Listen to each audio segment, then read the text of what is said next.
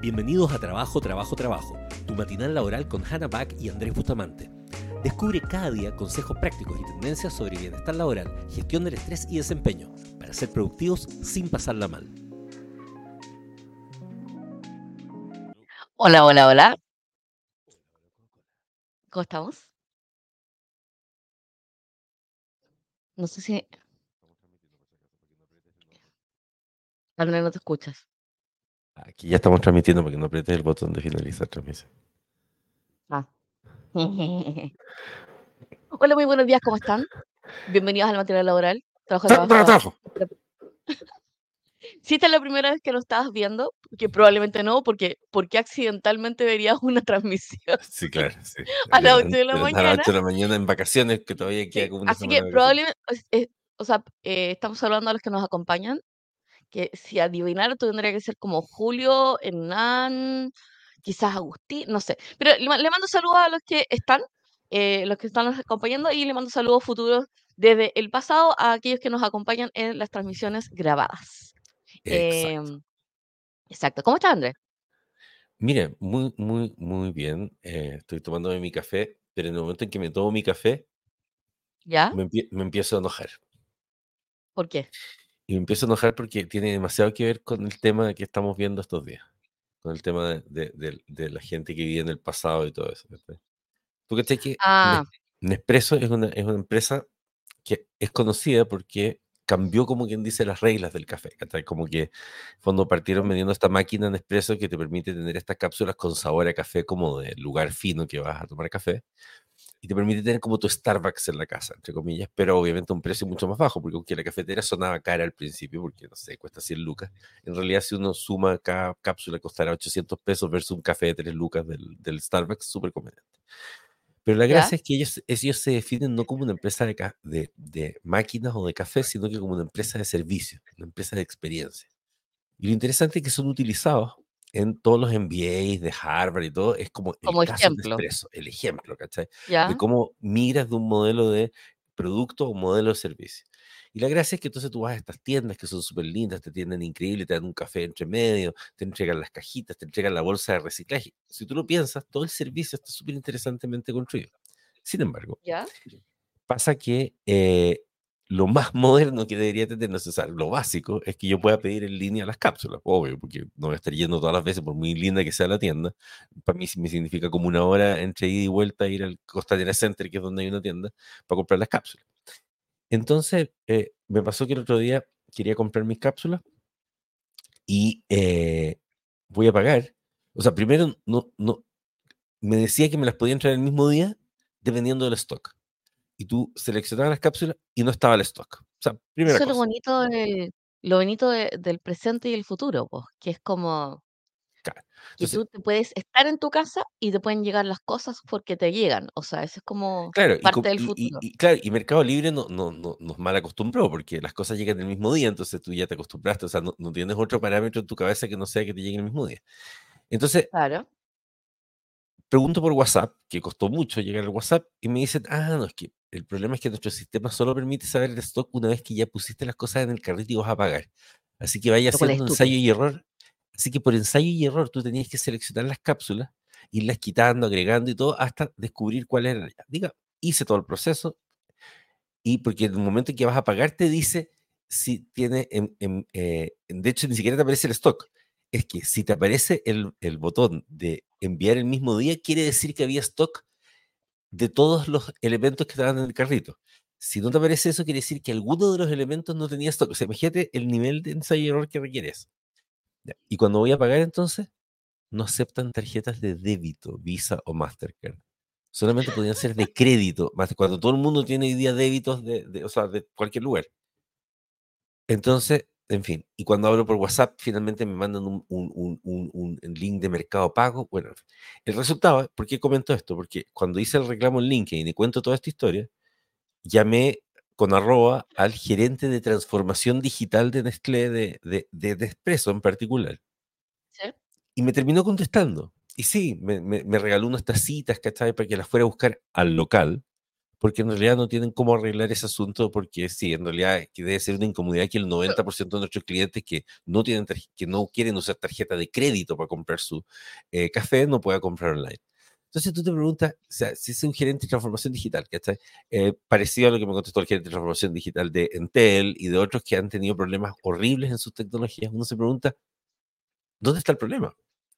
Porque en el fondo tenéis gerentes de transformación digital de empresas grandes, gigantes, multinacionales, ¿ah? Que, eh, que te dicen disculpas, pero no por una cuestión como que fuera una cosa horrible que te hicieron, sino que por una cosa que se considera higiénica en, en tecnología. Entonces hay, un, hay una cuestión como de mentalidad que es heavy respecto de, de, de, de, cómo entender tu negocio, eh, cómo funciona. O sea, sobre todo, por ejemplo, el caso de Expreso, lo que me sorprende porque era un ejemplo de servicio, ¿cachai? Mm. Hay una cosa o sea, hay una cosa de tolerancia que tiene como las cosas digitales em, que, que no debería existir. O sea, por ejemplo, no sé, pongo una fábrica y, el pro, o sea, y la máquina no hace lo que debería hacer. Y, y cuando eso ocurre en el digital, eh, no existe el nivel de agravio emocional que debería existir versus que una máquina no funciona en una, en, en, en, en una planta siendo que es exactamente lo mismo. Entonces, por ejemplo, un producto digital debería tener los mismos rangos de calidad que un producto físico. Tengo un crédito y tengo que otorgar ese crédito, ese crédito no lo puedo otorgar, pero cuando no lo puedo otorgar a través de un canal digital, no tengo el mismo nivel de enojo. Es verdad. Entonces, e, e, entonces tiene que, ver, tiene, tiene que ver mucho con, la, con el nivel de tolerancia que nosotros tenemos. Y bueno, este episodio, que es el segundo episodio de la serie de El futuro y la tecnología, y sobre todo el futuro, es como hoy vamos a hablar de las cosas buenas, de lo bonito y lo feo del futuro.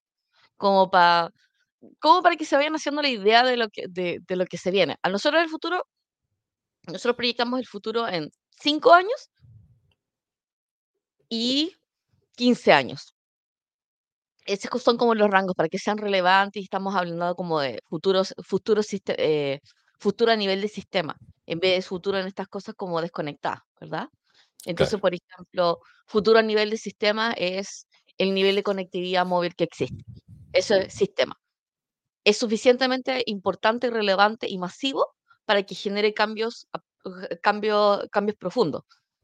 Eh, por ejemplo, que ahora que tenemos la mayor cantidad de gente conectada en el, en, el, momento de la historia, que hay un nivel de producción de contenido que en realidad sobrepasa cualquier tipo de nivel de procesamiento, que, y así. O sea, futuros sistémicos futuro sistémicos versus, eh, versus futuro, futuros de eventos, es como hay que separarlo. Claro, lo interesante de, eso, por ejemplo, eh, que, que te cambia, cambia como de, ¿cómo decirlo? De a nivel de civilización, Porque en el fondo tienes una era. Claro, porque en el fondo. No es lo mismo, que, no lo mismo que salga una innovación. No es, no lo mismo que salga una innovación y que esa innovación sea adoptada a tal nivel que cambia la escala de las cosas. Claro, porque en el fondo el tema, el tema de, decir estamos en la economía de la creación eh, no es algo tan simple, no es como, como ah, no, mire, qué choro, hay muchos creadores de contenido. No, no, la economía de la creación significa que es, es un momento histórico diferente, es un momento histórico donde donde cada vez más humanos individuales pueden pasar a ser creadores de manera masiva. Y eso es lo interesante, porque sí, sí, había artesanos, por supuesto, en alguna época. Ah, había gente que hacía, pero en el fondo el hecho de que, de que la humanidad pueda transformarse en creadores masivos es súper interesante desde el punto de vista evolutivo.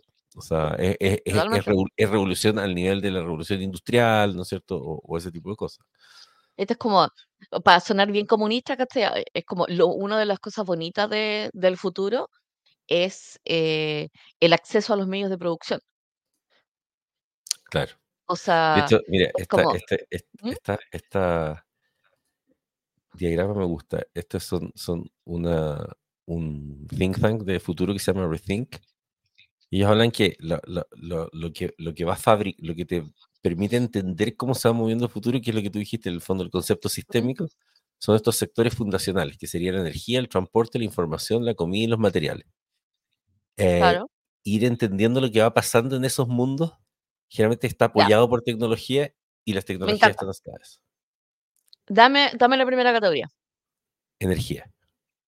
Ya, por ejemplo, energía, estamos pasando, o sea, primero, fuel, onda, eh, combustibles fósiles, seguimos dependiendo de los combustibles fósiles en gran medida, en gran medida, sobre todo por el costo bajo que tienen. Pero estamos avanzando en RNC, de energía, no reno- energía, eh, energías renovables no convencionales, solar, eólica, geotérmica y todo eso. Ahora, la revolución de la energía ahora no está en dónde está la fuente de la energía, porque eso ya lo tenemos más o menos resuelto. Ahora estamos en la era de la batería. Entonces, por ejemplo, todos estamos peleando, todos estamos peleando con eh, la capacidad de poder almacenar energía de forma mucho más eficiente y más barata y la capacidad eh, y la generación de esa batería y el, el nivel de, conect- eh, conductividad, conductividad de los materiales. Entonces, ahora yo te diría que estamos en una gran fase de, eh, de mejores materiales conductivos, por ejemplo, el grafeno, eh, mejores tecnologías de batería y ahora ya estamos trabajando con batería, o sea, yo creo, por ejemplo, casi, casi todo el, por ejemplo, todo el tema de, de los androides, el problema de los androides no son los androides, es la energía. Sí, pero tú todas cachas que hay, hay, una, hay, una, hay una serie muy buena que se llama Humans, donde Tienen finalmente que hay, andro- cargar, android- claro, entonces unos androides deciden rebelarse, está muy bien hecho porque se rebelan y se escapan de la ciudad, pero tienen que andar con un carrito que tiene un generador con el cual, entonces en la noche tienen que esconderse, pero no para protegerse, sino que para justamente para protegerse mientras se cargan. Entonces una claro. rebelión, imagínate lo, lo incómodo que es generar una rebelión si se te acaba la batería. Ahora, o sea, eso, eso como la parte bonita. ¿Cuál es la parte fea? Que cuando, cuando todo se convierte en digital y todo aquello digital tiene que depender de un servidor y ese servidor tiene que enfriarse. Claro.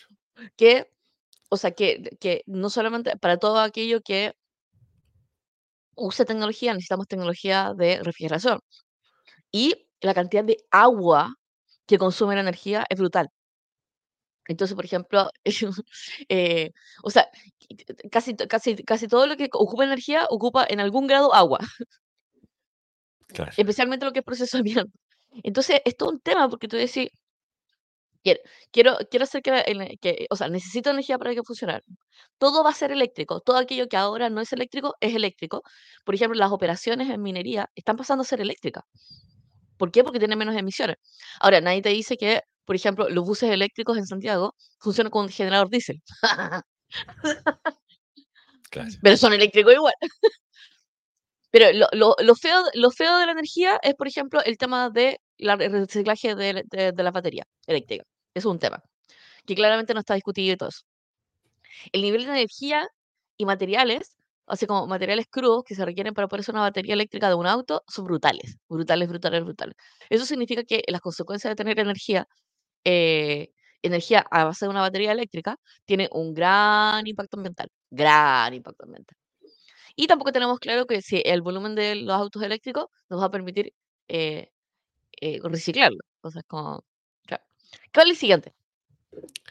Eh, bueno, ahí está, por ejemplo, el tema de la comida. Esto es, eh, el tema de la comida, se Mm, vienen revoluciones interesantes. Desde, desde, la, desde la comida imprimible. O sea, el, el- yo me acuerdo Sí. siempre cuando estábamos con la gente de Singularity University en, en, en Mm. Uruguay. Y, y ellos decían un poco en chiste y en, y en serio, que está bueno, ¿cómo se siente eh, uno de los países más productores de carne de pensar en que va a llegar un momento en que la gente va a imprimir sus steaks en la casa? Que Y ya eso, llegamos. y ya llegamos, o sea, hoy día no es que sea barato, pero yo feliz, o sea, el día que pueda tener mi impresora de hamburguesas va a ser genial. O sea, ya hay, o sea, ya hay proteína, no, no imprimible, pero sí hay proteína de laboratorio. ¿cachai? Eh, y La efectivamente, de o sea, yo creo que el, y un montón de cosas. Bueno, de hecho, el tema de la comida es hecho por software. po. El, todo, todo, esta- todo, el, todo el tema del- de, de estos, estos chilenos que, que compró Amazon, eh, los Not Algo, el Notco. y, y su lógica de O haber hecho. como que extrañamente sus recetas se parecen a las de su competencia. Sí, yo creo Bueno, que, esos yo creo que yo creo que la inteligencia artificial está en otro lado en esa, en esa empresa. Pero, Sí, sí, sí. pero por No, ejemplo, pero el concepto, con- como concepto, sí, es como. No, pero como, pero como concepto, o sea, concepto, lo bonito, lo, o sea, lo bonito de la tecnología en comida, específicamente en comida, es uno, evidentemente los descubrimientos genéticos, eh, se está utilizando inteligencia artificial para, para, para bioquímicos, entonces, para la generación de nuevos químicos. Así que ahí ya tenido un impacto en la comida. Eh, idealmente, ojalá no nos salga una cola. Eh, después, en la, en la, gestión de la, en la gestión de producción de comida, esto está increíble. Por ejemplo, sensorización, sensorización a nivel como... siempre se me olvida cuál es la mía pues, que se usa en el campo de los arándanos, pero la sensorización de todo, de la humedad, por ende se, se calcula el riesgo, eh, la sensorización de la turgencia de la hoja, o sea, a ese nivel estamos hablando. Eh, la robotización de la, la robotización de la obra agrícola. Y hay una cosa bien tenía, por ejemplo, lo bonito que uno podría decir con respecto a la comida y la producción agrícola es que eh, labores difíciles, por ejemplo, la aplicación de pesticidas, la, aplicación de pesticidas, por ejemplo, en la papa, en la, la, la Russell, que es la que ocupan los lo, en McDonald's, o sea, es peligroso para los humanos. Los humanos tienen que vestirse con, PP, eh, con PPP, con PPE, pero completos, completos, completos, completos, O sea, eh, o sea, no, o sea es, tan peligroso, es tan peligroso el pesticida que ocupan, que tienen que estar totalmente, totalmente vestidos y después tienen que bañarse, bañarse, bañarse varias veces. Entonces, por ejemplo, esas labores deberían dejar de ocurrir. Así que parte de, como de lo bonito de ese futuro es que las labores peligrosas, las labores extenuantes ya no deberían ser, ser por humanos. Ya hay robots que detectan eh, plagas, ya hay robots que detectan eh, el, color, el, color y el tamaño de la fruta y determinan que está lista para, eh, para poder ser cultivada. Eso se hace con drones. Em, y hay, hay robots que cultivan, pero ahí lo feo es que diablos hace con los temporeros. Sí, claro. No, que, que también el otro día estaba leyendo un concepto que se llama la fermentación de precisión, que es como que, programas microorganismos para que se generen cosas específicas, pero no, no como solo el curso natural de la fermentación mm. tradicional, sino que para poder aprovechar más una determinada proteína o algo por el estilo, lo cual permite también hacer. Entonces, claro, hay varios ahí que. bueno, qué interesante, mira lo que dice. Eso lo hace con la banana. Agricultores que están colocando para vender energía más que productos vegetales. Interesante. o sea, sí. Una mirada de futuro. Es como. Bueno, el, en, parte, el tema de la producción de la comida, por ejemplo, el, el país que lo está haciendo increíble, bueno, aparte de China, evidentemente, porque China es una de las. O sea, el mayor. El, el, mayor accomplishment, logro de China es la capacidad de producir la comida. O sea, China es proveedor de comida, el 60% de la comida de Corea sale de China. Eso sí, me cuenta que todo el mundo tiene un restaurante chino.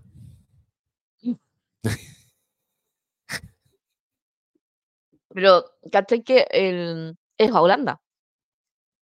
Holanda está con un, o sea, lo bonito, esto es algo súper bonito del futuro, de pensar de que en realidad la producción de la, la producción de la comida se puede realizar en pequeños espacios de forma vertical, donde hay un control del agua y de los nutrientes a tal nivel de que en realidad podemos producir comida en cualquier lugar. Eh, y eso, eso es increíble, o sea, o sea ese, ese, ese, concepto es, es, increíble porque de verdad, o sea, todos estamos preocupados. ¿Cuál es el siguiente? después tenemos el transporte. El transporte es interesante porque de hecho algunas de las, de las, de las predicciones que se hacen de varios de estos think tanks del futuro es que en el fondo el concepto de transporte como servicio o task, transport as a mm. Va a ser cada vez más fuerte, en el fondo, a medida que vayamos incorporando, eh, en el fondo, la electromovilidad y la integración del transporte público y el uso de transporte público desde el punto de vista de la, eh, de la integración de lo público-privado, eh, se estima que en muchos países desarrollados realmente podríamos pensar en, en transporte público con, con, con, última milla, así con el skate o, lo que sea, gratuito. De hecho, esto es muy interesante, pero el, el, informe de la gente de Rethink, que ellos analizan varios otros informes más, eh, en realidad muestra que la mayoría de todos estos temas que estamos viendo acá, eh, si uno se imagina en la versión más moderna, eh, una persona debiera poder vivir con todo lo que se necesita para vivir as a service, en el fondo, por 400 dólares mensuales.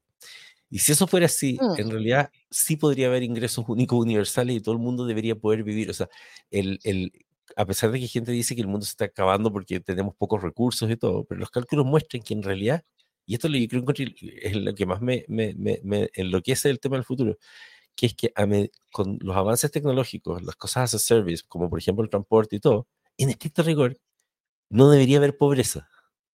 Lo cual muestra, lo, cual muestra lo artificial que es la pobreza. Energía, energía en me parece que fue, no me acuerdo si Alemania, llegamos, creo que este fenómeno ha pasado en Alemania, Alemania, España, Alemania, España y, eh, y creo que Chile, que llegamos con, el, con el precio de los RNC solar específicamente en el norte, llegamos a cero.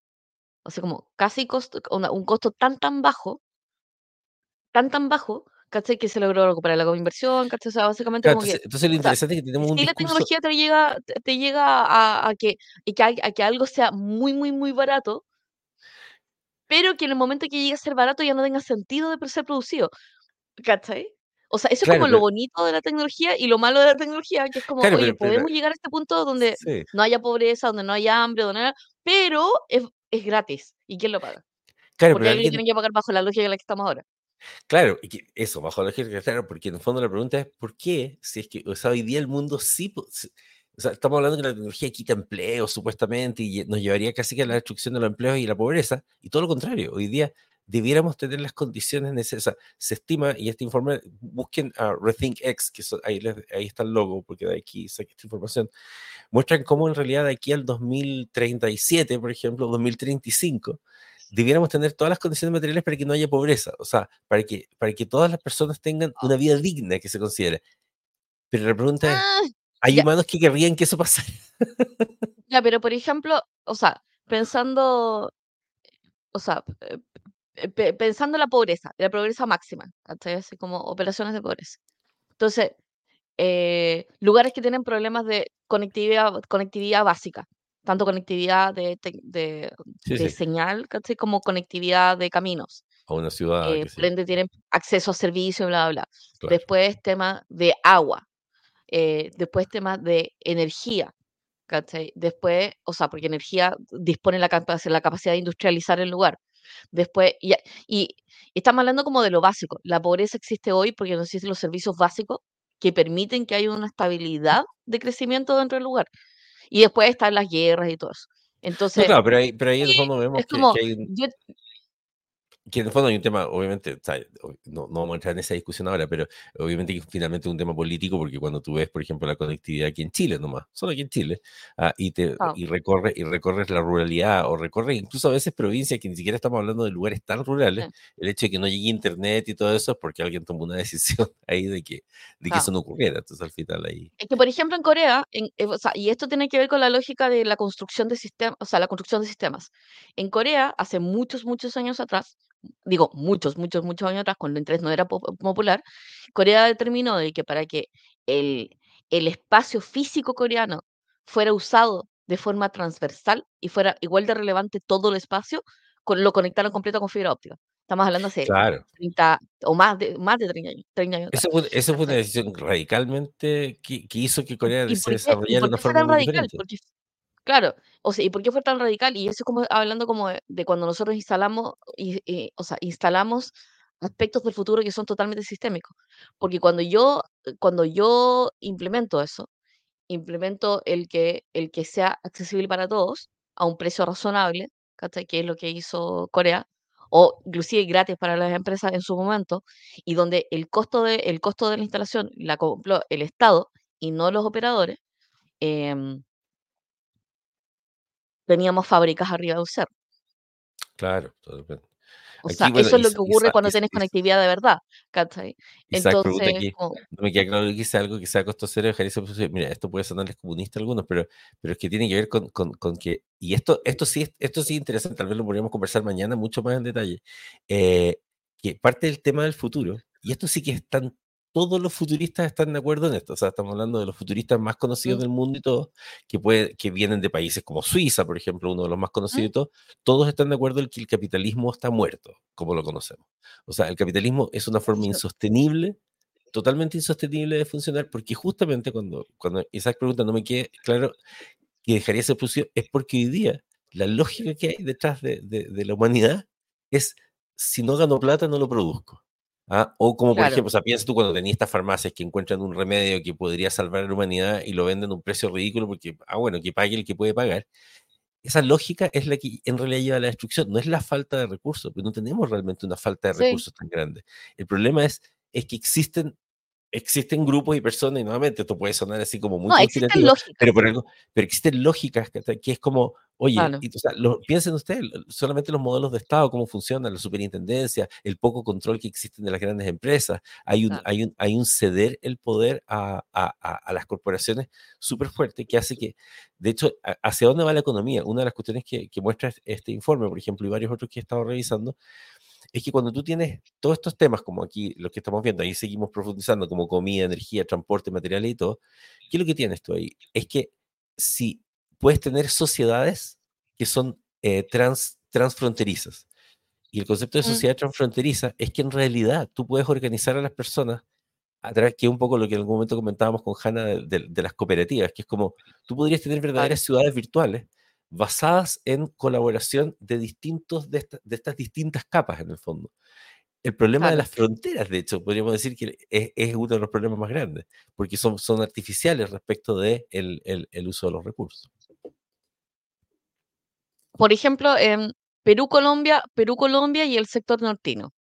¿Cachai? Es como, no sé, eh, Antofagasta, Tarapacá. Que en realidad tiene conectividad natural, histórica, onda cultural. Y yo te podría decir, hasta patrimonial de transporte de, bienes entre un lado y otro. Em, y, y tú lo miras y tú decís, ya, pero ¿por qué tenemos una frontera ahí? O sea, ¿por qué no tenemos, eh, por qué no tenemos frontera abierta, que es lo que tenía en esa zona, por siempre? O sea, pues, de toda la vida han tenido una frontera donde, la, eh, donde las familias colombianas, o sea, donde las familias bolivianas y las familias eh, peruanas, andinas, hacen el transporte de sus bienes, como animales, comida, bla, bla, bla, a- para ser, eh, para ser vendido en la frontera. Y eso ha sido siempre así. Entonces, bueno, eh, voy, voy- voy difiriendo. Bueno, temas de materiales. eh, y en temas de materiales, esto está súper entretenido. O sea, nada tengo- o materiales que, materiales que se transforman a sí mismos según el ambiente, sin uso de energía. Eso está espectacular.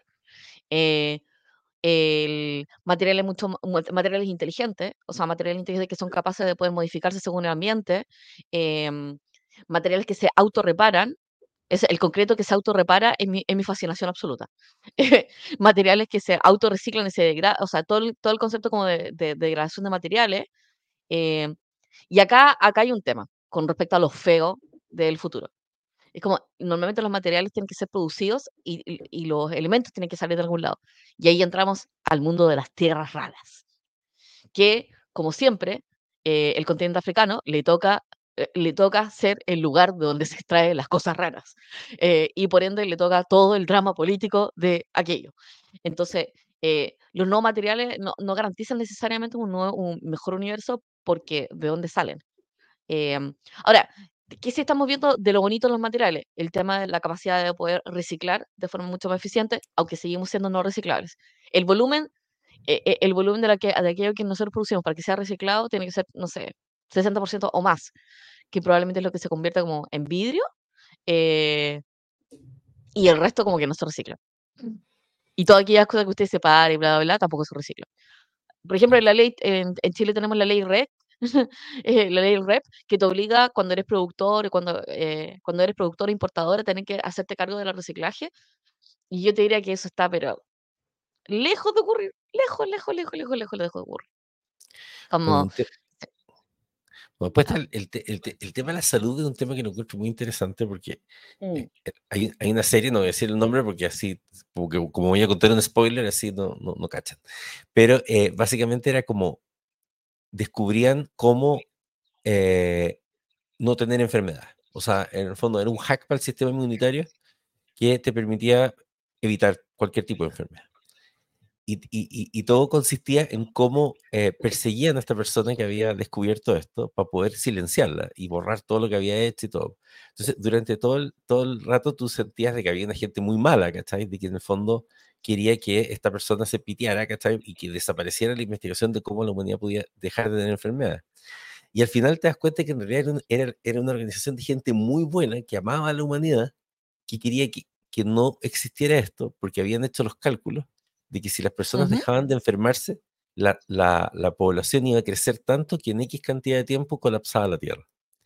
Entonces era súper interesante porque te daba vuelta Ah. el, el argumento, ¿cachai? Porque era como, ah, esta, gente no quiere que la gente se salve de las enfermedades, y no, era que, pucha, es que descubrimos que era necesario que existieran las enfermedades, y si rompíamos ese orden natural, teníamos sobrepoblación.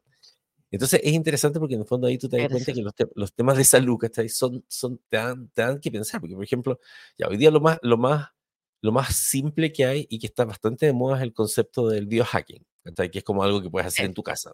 Eh, utilizar, eh, qué sé yo, eh, ciertos tipos de alimentación, más ejercicio, fondo, entender la neurociencia, entender la biología, es algo que está mucho más al alcance. De hecho, yo pensaba el otro día cuando estábamos pensando en futuramente, imaginando cómo aplicaríamos futuramente al mundo completo y a países subdesarrollados y demás, que lo primero que haría yo es un programa de biohacking a nivel nacional. O sea, imagínate que realmente, así como en algún momento en Chile se puso esta cosa que hace que los niños no sean tontos, eh, en la leche, ah, siempre tú cuentas el cómo en, en Chile sí y en otros países no. Programa medio de leche.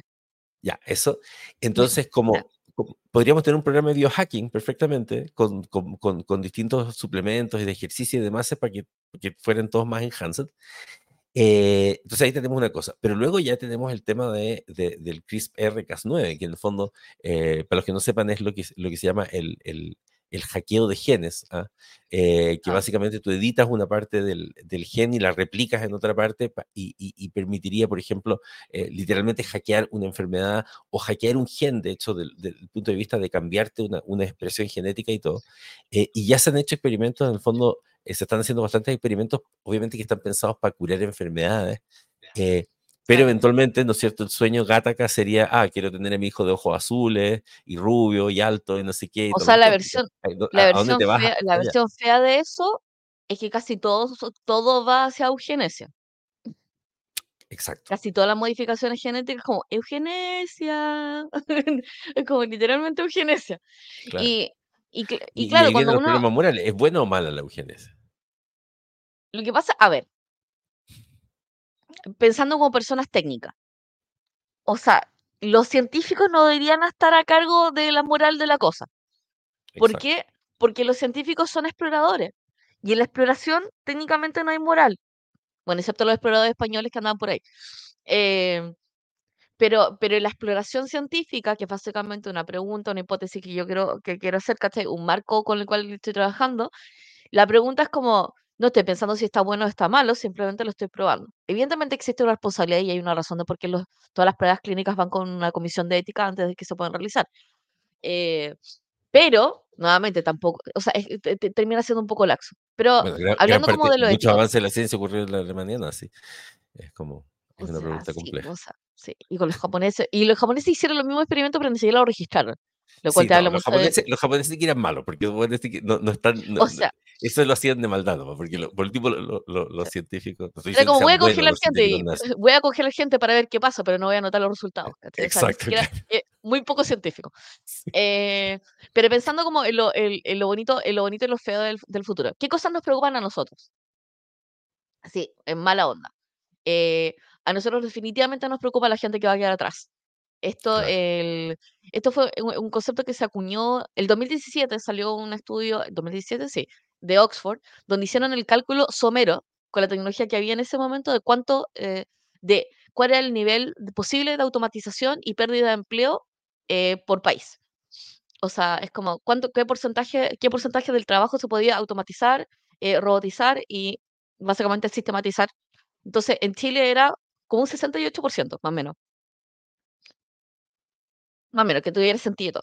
Ahora, evidentemente, si yo digo, oye, pero estoy pagando el mínimo por esto, en realidad no necesito una máquina que cueste 10 mil dólares para poder hacerlo, es como, sí, es verdad. Ahí, yo creo, es divertido, pero los, lo- lo- los trabajos que son como de, de, m- de sueldo mínimo, mínimo, en realidad no están tan en riesgo de ser automatizados, porque, porque la máquina para poder automatizarlo es cara.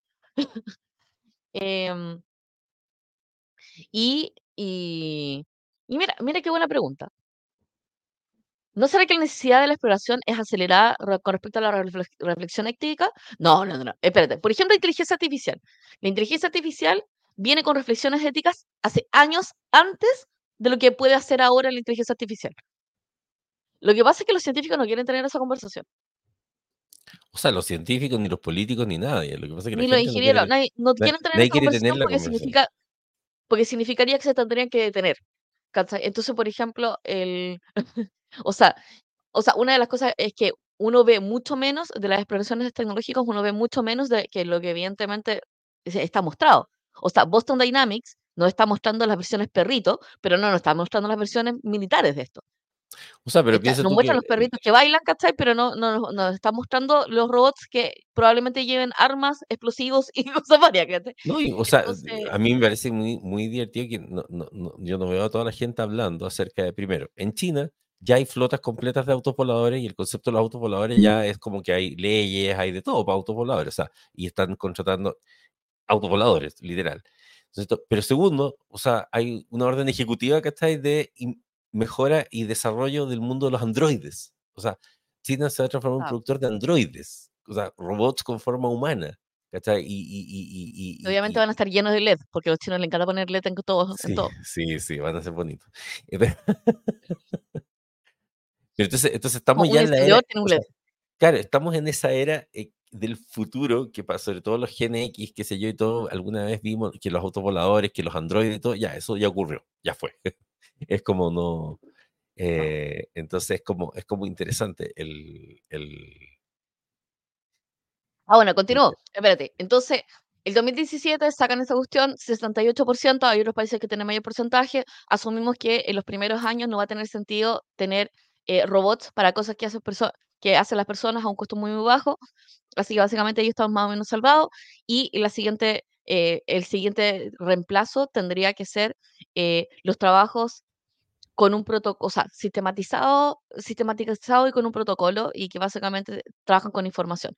Por ejemplo, los trabajadores bancarios, eh, por ejemplo, los vendedores, por, y así. Eh, y en un 68%. Ahora, cuando sacan ese estudio, los chicos acuñan una frase, porque evidentemente las frases son las que uno, uno queda en la mente, y dicen eh, the useless class, que es básicamente la clase social que no sirve para nada, que suena súper cruel. Pero de useless class, ¿cuál es, cuál es la característica? Uno, eh, no utilizan la tecnología. Dos, sus competencias no son aplicables con tecnología. Tres, el nivel de competencias que requerirían, o sea, el nivel de desarrollo de competencias que requerirían son de muchos años y nadie va a hacer la inversión y por ende terminan siendo useless. Ahora, estas tres lamentablemente te pegan al sector más vulnerable porque la verdad es que tendrían que tener acceso temprano a la tecnología, tendrían que tener capacitación, eh, ca- capacit- o sea, un trabajo que les dé formación y experiencia sobre la tecnología y tendrían que estar en industrias que los quieran seguir capacitando, porque la tecnología no sirve aprenderla una vez, sino necesitas aprenderla y actualizarla constantemente. Entonces, eh, eso es un debate ético muy complejo. Eh, los, los niños en los colegios, en colegios cuicos en Chile, ya están aprendiendo a programar. no, y de hecho, No de a hecho, usar el computador, a programar Claro, de hecho ahora, ahora, ahora lo O divertido es que eh, esto, como decías tú, viene de mucho tiempo, porque en realidad mucho antes de eso, cuando comenzamos con, con la tecnología en los colegios y todo, se hablaba del concepto de digital divide o de, o de brecha mm, digital. Y la brecha digital era justamente cómo aplicaba, sobre todo en países latinoamericanos o países en desarrollo, en el fondo las inequidades eh, económicas mm, impactaban en el acceso a la tecnología y el impacto en el acceso a la tecnología atrasaba cada vez más a la gente. Y en el fondo hoy día si pensamos en la inteligencia artificial como una, una, una cuestión asistiva en el fondo, y esto es súper interesante porque estamos diciendo que la inteligencia artificial lo cambia todo y todo el asunto, pero en realidad la inteligencia artificial te genera reales ventajas solo cuando ya eres suficientemente culto. Es decir, un buen prompt lo haces sabiendo ya suficientes cosas y lo he podido comprobar porque conozco gente profesional de muy alto nivel que hace los peores prompts que te puedas imaginar. Por lo tanto, las habilidades para hacer prompts requieren de mucho conocimiento y sobre todo para analizar después la información que viene de los prompts. Y lo interesante de eso es que, es que ahí tienes dos cosas. O sea, por un lado, tienes que, mientras menos cultura o menos exposición tienes a la cultura, eh, la diferencia entre la persona que tiene cultura más la tecnología asistiva, es decir, un human enhanced que ya parte de una base más alta, tomo el digital divide que ya existía y lo agrando en realidad. Por tanto, lo que se, lo que se cree es que en realidad lo que vamos a tener, vamos a tener brechas digitales aún mayores, porque realmente va a ser súper useless la persona que si no tenía una base, Ahora, lo interesante que comenta respecto al tema de la programación, eso sí, es que eh, hace como una semana atrás el, el, gerente de NVIDIA decía que estamos trabajando, y digo estamos porque en el fondo el, ahora son, son socios con OpenAI, como digamos que NVIDIA creció de la forma que ha crecido por OpenAI, eh, porque todo ChatGPT está procesado en tarjetas NVIDIA, y el concepto que están todos hablando, que todo el mundo cree que es chiste, pero en el fondo es como, queremos que se desaparezca la programación y que la programación realmente sea con puros prompts.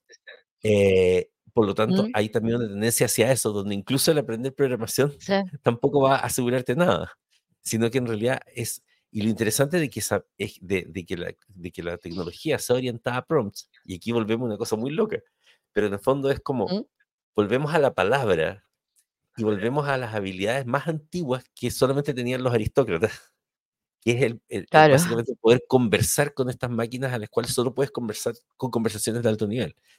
Por lo tanto, estamos abriendo la brecha eh, gigantescamente a nivel social para lo que es el avance en todo en general. Por eso hay que entender las tecnologías como inteligencia artificial generativa y todo como enhancement, ¿ah? y no estar con esta lógica de no, reemplazan trabajo solamente y todo, porque es una visión limitada que no te va a permitir entender hacia dónde va esta cuestión.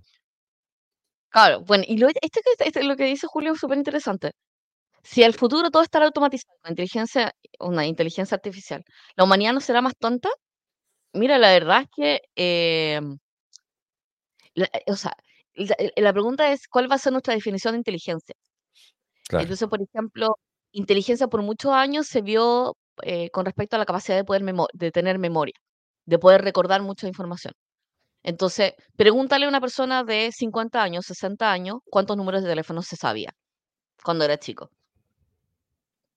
Y te va a decir una media de 15, por lo bajo. Así que, no, me sabía el número de teléfono. ¿Te acordás que la forma de eh mostrar que un niñito era inteligente era que sabía todas las capitales? Sea, de que se aprenden las capitales de memoria, ¿cachai? Entonces, memoria era, un, era, un, era una dimensión de inteligencia. Después, eh, después la capacidad de, de, procesamiento y cálculo. ¿cachai? Entonces, por ejemplo, esa es la razón de por qué los STEM finalmente se consideran que son más inteligentes que ciencias sociales. Eh, y, y, así. Entonces, que es un error. y yo te diría que es un error, evidentemente. Y yo te diría que eh, probablemente vamos a pasar a una inteligencia mucho más social, que la inteligencia social es una inteligencia sistémica, de entender que todo lo que estoy calculando en realidad, cuando estoy calculando sobre ciertos factores, es limitado versus todo el universo, eh, que es lo que nosotros consideramos, o sea, que cuando nosotros eh, conocemos a gente muy, muy inteligente, lo que descubrimos es que tienen la capacidad de poder hacer integración sistémica de las cosas, y por eso son personas inteligentes, la capacidad de poder vincular. Eh, entonces, eh, o sea, va a tener que depender mucho sobre lo que nosotros conceptualizamos como lo que son y, lo que es inteligencia, lo que nosotros desarrollemos en los niños con respecto a la inteligencia y, eh, por ejemplo, pensamiento lógico, pensamiento crítico, eh, pensamiento sistémico, Y ahí nosotros vamos a tener que evaluar si efectivamente la inteligencia, o sea, si es más inteligente o no. Ahora, yo te diría que es una pérdida humana tener a alguien calculando algo que puede ser calculado con matemática, pero también es una pérdida humana que esa persona no entienda por qué se está calculando así. Claro. Ahora, mire, esta pregunta me gusta porque, porque es una pregunta muy filosófica. Supone que no teniendo obligación de trabajar con más tiempo libre, mayor posibilidad de cultivar inteligencia y otras cosas. Y aquí me remonto, ¿no es cierto?, a la, a la, a la metáfora del paraíso, ¿cachai? Cuando, cuando mm. Dios le entrega a la humanidad, ¿no es cierto?, el paraíso donde está todo, está todo en abundancia, tienes todo, todo lo que quieras y el hombre toma la decisión de comer del árbol del conocimiento, ¿no es cierto? Y es expulsado al paraíso. Y en ah, estricto rigor, exacto, y en estricto rigor, muchas religiones hablan de este concepto del paraíso al final, y cómo en realidad nosotros sí vivimos en el paraíso, la tierra es un paraíso. Y, o sea, no, no, claro. eh, eh, es o sea, literalmente. Nosotros o sea, las cosas ridículas encima. Exacto, nosotros ponemos las cosas ridículas. Entonces, cuando uno piensa efectivamente, si uno lo piensa, sea, si analizamos todos esto, estos factores de futuro y la abundancia que todavía existe en la Tierra, que no es verdad que esté realmente acabándose todo, eh, y quitáramos todo el tema como de la ambición económica extrema, ¿no es cierto? Y hiciéramos sistemas que fueran más justos, comunidades, qué sé yo, etcétera y todo, sí pasaría que la gente podría trabajar lo justo y necesario y tener tiempo para cultivarse y todo, y probablemente la sociedad evolucionaría aún más en aspectos que no sean solamente técnicos, sino que artísticos, espirituales, etc. Es una discusión compleja, pero, pero en el fondo tiene que ver con qué tipo de sociedad quiero tener. Y la pregunta es, ¿cuántas sociedades tienen como fundamento político el tener, por ejemplo, una sociedad de bienestar o feliz, aparte de Bután, por ejemplo? Bután. ¿Ah? Por eso digo, aparte de Bután, tú no tienes un- Claro. otros países que, o sea, si tú miras, como quien dice, los objetivos estratégicos de la mayoría de los países son desarrollo económico, no sé qué, pero no tienes el concepto de la felicidad o el concepto de, eh, eh, de- del bienestar más que la felicidad, porque la felicidad es una cuestión que ocurre cada cierto rato, pero, pero el concepto del bienestar. Entonces, entonces es interesante porque en el fondo tiene que ver también con cómo, cómo vamos haciendo esos modelos. Piensa tú que la- la- la- el mismo hecho de que, no sé, la economía haya pasado al concepto como de economía del comportamiento y más hacia ciencias sociales, como decís tú, Hanna, el tema de la inteligencia emocional y todo, nos muestra que son, hay que procesar un poco y mirar la realidad de una forma distinta para que este futuro no choque con la humanidad. Es como, Con la vida. Con la vida, claro. Sí, o Así sea, hay un una tema. lista como de, de hacia dónde irían las, Claro. las economías del futuro. Todas son, si te fijas, tienen que ver con colaboración, Mira, con me encanta esta lista. y economía. Ya, mira, por ejemplo, o sea, y esta es una reflexión que yo, que yo he tenido con gente que, que, que del mundo laboral, o sea, de- del, del mundo del reclutamiento y todo eso, que dice, oye, pero lo que pasa es que ya no hay puestos, ya no hay puestos, ¿cachai? Que son los que me gustan. Y es como, eh, de- newsflash, o sea, los puestos que te gustan, que son estables, ¿cachai? Que, eh, que son con proyección y bla, bla, bla, cada vez van a ir desapareciendo. ¿Por qué? Porque, los, porque las empresas están tendiendo a proyectos. Entonces, bueno, se inicia el de proyecto, se termina el proyecto, se acaba todo el equipo. Eh, a tal nivel que, conclusive, cuando está en una organización como de servicio y todo, la organización se organiza a través de equipos y esos equipos se van y están, se- están asociados con productos, con un portafolio y ese producto, porque estamos, estamos orientados a poder darle seguimiento a esas cosas. Entonces, eh, se arman y se desarman equipos constantemente y, puff, desapare- desapareció el área, desapareció su- tu trabajo que está muy asociado también con el gig economy. Entonces, el gig economy es microtasking. Entonces, por ejemplo, en, en hace 30 años probablemente hubiese habido un equipo de humanos a cargo de eh, la censura, la censura y la revisión de contenidos a través de, en redes sociales. Eso hubiese sido lo normal. ¿Qué es lo que está haciendo inteligencia artificial? O sea, ¿qué es lo que están haciendo OpenAI, ¿cachai? Todas las empresas que trabajan en esto, Facebook incluido, lo que hacen es distribuir en miles de personas pero estoy hablando miles, miles, miles de personas, las imágenes a través de una plataforma que se le envía como microtaskers, que esas personas no tienen contrato, que revisan, que pueden revisar de 3 o a 100 eh, imágenes al día, donde no está asignado una carga, carga de trabajo estable, donde no está asignado una cantidad de plata que te va a llegar, eh, para poder revisar esas imágenes y poder hacer realmente inteligencia artificial. Entonces, por ejemplo, Gig Economy, eh, o sea, Gig Economy no son, no son las aplicaciones de pedido, no. Gig Economy es como, o sea, las empresas se están organizando de forma distinta y nosotros estamos obsesionados con el tema como de la organización biológica de las empresas, eh, porque, por ejemplo, una empresa que, una empresa que está apoyada en el Gig Economy tiene una estructura totalmente distinta que una empresa que tiene áreas. Claro. O sea, O por sea, ejemplo, Gig tú, y, hay- y hay varias empresas, o sea, por ejemplo, computadores la... y celulares distribuidos, ¿cachai? Claro, Sistemas distribuidos, plataformas de eh, plataformas automáticas de, de, coordina- de coordinación y sistematización, ¿cachai? Eh, sistemas de seguimiento, sistemas de seguimiento y onda, control y gestión a tiempo real, o sea, tiene como toda una lógica distinta como de órganos, así. claro, porque en el fondo implica cambiar de paradigma total. Si yo creo que esto es, es revolucionario en el sentido de que, de que las estructuras mentales de la gente no están preparadas para esto. Porque tú piensas, no sé, ya, Cloudways, que, bueno, en fin, a veces se portan medio mal, pero, pero estos gallos tienen, o sea, yo abro el chat y siempre hay alguien que me responde porque está cada uno en su casa en cualquier parte del mundo, básicamente, y Cloudways no tiene, no tiene, un, no- no tiene un país, ¿cachai? A pesar de que pueda estar basado en un país. Y cuando pensamos en eso, en realidad pensamos, y, y es súper divertido, pero convengamos que una, la- una de las personas que predijo hacia dónde tenía que ir el futuro, lo mataron solamente por cantar al respecto. ¿ja? John Lennon con Imagine. Ah, Imagínate que no hay religiones, que no hay países y todo el asunto. Porque en estricto rigor, ¿cuál es la lógica que existen países, por ejemplo? Y me estoy yendo tal vez a algo muy revolucionario, pero los países no tienen ningún sentido. Si tú lo piensas, porque en el fondo, O sea, los la- países funcionan por la estructura, la estructura de impuestos, y, o sea, funcionan como sistema Ex- feudal. Es exacto, como yo pero pago, yo, yo pago impuestos bueno, y se supone que me protegen y me dan bueno cosas. la palabra feudal, porque te- feudal te Porque es suena feudal. tiro a la Media, ¿no es cierto? Que es como el peor, el peor periodo de la humanidad, ¿no es cierto? El más oscuro y todo. Y yo te diría que todavía estamos en un oscurantismo en ese sentido. Porque en el fondo, cuando tú tienes una empresa full distribuida tipo Gig Economy, ah, eh, que como dices tú, no son simplemente Rappi o las apps de ese tipo, es como, en ¿Mm? realidad, no tengo por qué estar pensando en lo que Cuando tú tienes, por ejemplo, no sé, Estonia, eh, que te permite crear una empresa en Sí. Estonia de cualquier parte del mundo, y varios países están empezando a querer tener esa tendencia de que tú puedas crear empresas transfronterizas. Y el tema transfronterizo, un poco lo que ha estado trabajando la Unión Europea y todo, es, yo te diría que hacia allá va un poco el futuro, a, romper los boundaries que en el fondo son súper artificiales. Son esos boundaries los que generan finalmente los grandes problemas y termináis con, hasta con guerras en, en torno a eso. Como, entonces, realmente e, es, es, un cambio, es un cambio de mentalidad muy grande el que se necesita. La tecnología, alguien decía aquí, la tecnología tal vez va demasiado rápido. En realidad, eh, dice aquí, eh, ¿no será que la visión de exploración será con la reflexión? Efectivamente, yo creo que la, la, velocidad de exploración es demasiado acelerada con respecto a la evolución humana en general, eh, respecto al pensamiento y todo. O sea, yo creo que estas reflexiones se han dado hace mucho, mucho tiempo. Lo que pasa es que la pregunta es cuántas de esas reflexiones queremos que se traduzcan a cambios. Em, si efectivamente lo que... Bueno, API Economy, que es la economía de la información y la integración de la información, lo cual significa que, por ejemplo, compañías, las compañías deberían estar pensando qué hago con mis datos, cómo me integro con los otros.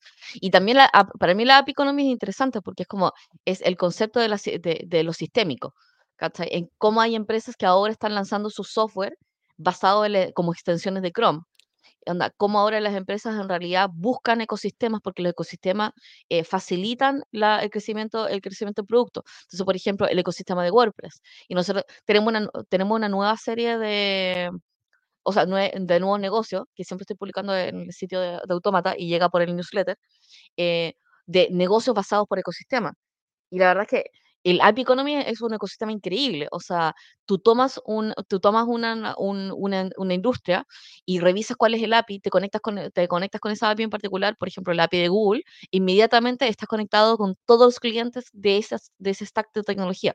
Entonces, em, y, creo que, o sea, como, como, como para ir cerrando, como de lo bonito de lo feo, como lo bonito de lo feo del futuro, pensando en que lo feo definitivamente tiene que ver con la aislación de las personas, eh, de eh, el dejar personas atrás, el que las zonas que no están digitalizadas o que no, tienen conectividad queden todavía más atrasadas. Em, y, y, lo bonito es, uno, que una persona podría dedicarse a hacer marketing digital sin haber pasado por educación, porque simplemente va a estar como una capa de reflexión sobre una capa automatizada. Entonces, por ejemplo, una persona que no sepa, o sea, no sepa nada de marketing digital, sí le podría dar instrucciones a Jasper y sí podría construir contenidos igual de buenos que una persona que lleva cinco años haciéndolo. Claro. Entonces, eso, eso hay una, hay una democratización del conocimiento, de la, o sea, más que del conocimiento, de las capacidades. O sea, puedo ser una persona que no sabe nada de datos y puedo hacer integraciones con sistemas que me permiten hacer análisis de datos estadísticos como una persona que sabe estadística. O sea, eso yo creo que es como muy, eh, es súper decidor. Em, y significa que los tiempos, porque hay que pensar que un niño que va a aprender a programar desde los cinco, desde los cinco años, que una, un adulto de, 17, de 18, que había una persona adulta, empieza a programar a 18, con la tecnología, finalmente lo que va a hacer es em, hacer esto, bajar la simetría. Ahora, también las puede, si nos, si nos ponemos en, en, el escenario negativo, también las puede absolutamente hacer que sean totalmente distópicas y tengamos este nivel de diferencia. O sea, hay un niño que está aprendiendo desde los 5 años y la persona de 18 años nunca, nunca se puede poner al día. Pero la verdad es que, por ejemplo, con IA generativa y la capacidad de poder programar con inteligencia artificial, en realidad va, va haciendo esto. Así que, eh, o sea, Depende mucho, depende mucho, depende mucho de nuestros gobernantes. Yo creo que hay que tener mucho cuidado con las personas que nosotros vamos a elegir. Deberíamos estar eligiendo activamente personas que estén hablando de tecnología, porque definitivamente va a ser de los factores más disruptivos. O sea, eh, cambios sociales, eh, cambios sociales y tecnología va a ser definitivamente de los factores más disruptivos de los próximos años. Así que elijamos bien a nuestros gobernantes para que tengan esto en, consideración. Eh, y el cambio, está, el futuro está mucho, o sea, el futuro ya llegó, pero está mal distribuido, como decía el, William Gibson. Sí. Ah, y la frase que a nosotros nos encanta, que está en nuestro sitio web, así www.automato.io, vayan a verla. Eh, la frase de, si no piensas en el futuro, no te lo mereces. No deberías tenerlo. No deberías tenerlo, sí. Así que... Hay gente que no se merece el futuro. bueno, sí, sí, bueno, yo creo que el tema eh, eh, es un tema interesante. A lo mejor mañana podría ser un, un, un, un capítulo un poco más apocalíptico. Eh, creo que porque, porque en el fondo todo este tema del futuro tiene, tiene estas dos vertientes realmente cada vez más fuertes y el tema político es súper importante también. Ah, como es difícil de gestionar, eso sí, porque en el fondo tiene que ver con cómo realmente es, es interesante, pero, pero nadie valora en los políticos el que sepan de futuro de tecnología. Hay un futurista que, que me encanta, que es David Bernstein, un suizo, que él siempre dice eh, que los funcionarios públicos y los políticos debieran tener cursos de futurología y de futurismo ¿Ya? y debiera ser como una licencia de conducir, es decir, que, que es una obligación para los funcionarios públicos entender el futuro. Y yo lo encuentro, que gente dice, ah, pero es que claro, como le gusta el tema, quiere que todo el mundo sepa del tema. No, es que No, es pero el tema que sentido. hay que saber. Tiene totalmente sentido, Sí. porque cuando uno lo piensa, si uno piensa en las políticas públicas, ¿cuántas políticas públicas eh, es como están pensando full en el presente? ¿Cachai? Como que realmente creo que se valora poco el, el hecho de que, de que los políticos sean gente culta. Yo, yo literalmente, y esto no tengo ningún problema en decirlo, pero yo, yo creo que gran porcentaje de los políticos son chatarra, o sea, literal. Eh, y es como porque no entienden de economía, porque no entienden de personas, porque no entienden de nada más que, ah, de, o sea, el hecho de que defiendan, de hecho, para mí que alguien pertenezca a un partido político, obviamente ya, ya es un problema mental, pero... eh, pero bueno, en fin, la gente vota por algún motivo por, por los partidos políticos. Pero eh, por, por lo menos si pertenece a un partido político, que seas alguien razonable, ¿cachai? O sea, culto. Yo creo que ese es un, es un problema. Y, y- y creo que, el, que el, el tema de entender la sociedad como un conjunto de personas y no de, de- de grupos divididos por factores políticos, países, raciales, etcétera. eh, y ahí me voy a poner muy John Lennon, pero, pero, pero ese es el primer switch mental que hay que hacer. O sea, para realmente pensar en, en- en un futuro, porque en el fondo en la aceleración de todas estas cosas sí nos lleva a distopías importantes. Y en el fondo, yo ayer pensaba, me ponía los lentes de realidad virtual, y tú caché que eso Ujú. capta, capta la información de la forma de mi casa, ¿cachai? Porque en el fondo con los ¿Ya? sensores capta toda la información espacial, o sea, el- lo- los Quest y los Vision Pro y todo van a tener una Ujú. representación completa de cada habitación y de todos tus muebles y de todo. Y esa información se procesa en la nube. Es decir, cuando tú tengas, y, como Meta finalmente tiene toda esa información, o Apple tenga toda esa información, de hecho confío más en Apple, eh, que no le ha entregado información del FBI, cosas por el estilo, de las pocas cosas que le valoro, eh, pero imagínate Meta, que no confío en Meta claramente, eh, o sea, imagínate los gobiernos podrían tener acceso, o sea, imagínate un- un- una futura dictadura ah, eh, eh, del futuro, ¿no es cierto? Vas a ver no solo que estás en tu casa, sino que además sabes si estás escondido en el closet, para que no lleguen a buscarte Sí, como que conoce, se porque pasan un conoce, conoce el detalle del interior de tu casa, ¿cachai? O sea, por lo tanto, el que nos preocupemos o no hoy respecto a la privacidad de los datos, que nos importe hoy el tema de privacidad de datos, de seguridad toda la cuestión, va a, va, va a ser el diseño de cuán distópica va a ser la sociedad del futuro. Y que seamos flojos respecto a eso y que elijamos cualquier tipo de gobernante y todo, va a ser lo que determine si el futuro va a ser distópico o no. Y seguir creyendo en que eso Claro. es chiste o que es una película y que gata, que la cuestión y todo, cuando, y sin ver que hoy día estamos teniendo políticas para androides. Claro. En fin. Ojo con eso. Es como, tengamos cuidado. Tengamos cuidado. Sí. Sí. O sea, sí. O sea, igual este no es un episodio para que tengan miedo al futuro, pero sí, Yo pero sí es que que- definitivamente como que para... hay, que, hay que ser sincero con el futuro. Y no, no se trata de tener miedo con el futuro, pero sí, de- sí tenerle respeto al Sí. futuro. Es como... O eh, sea, hay que no- no- pensar en el futuro, tenemos que conversar estas cosas.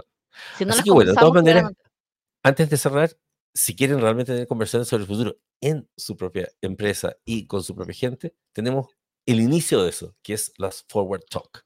Ah, y si van a automata.io van a poder ver que tenemos estas charlas que son básicamente charlas sobre el futuro, donde le contamos a toda tu organización, a tu gerencia y todo, todas estas cosas que estamos hablando ahora, súper a aterrizadas en la práctica, ¿no es cierto?, basadas en su compañía, para que puedan mirar, porque una de las cosas que va a hacer que, o sea, convengamos que hoy día sí se puede crear una compañía completa con una persona y cinco robots de inteligencia artificial y ser millonario, literalmente.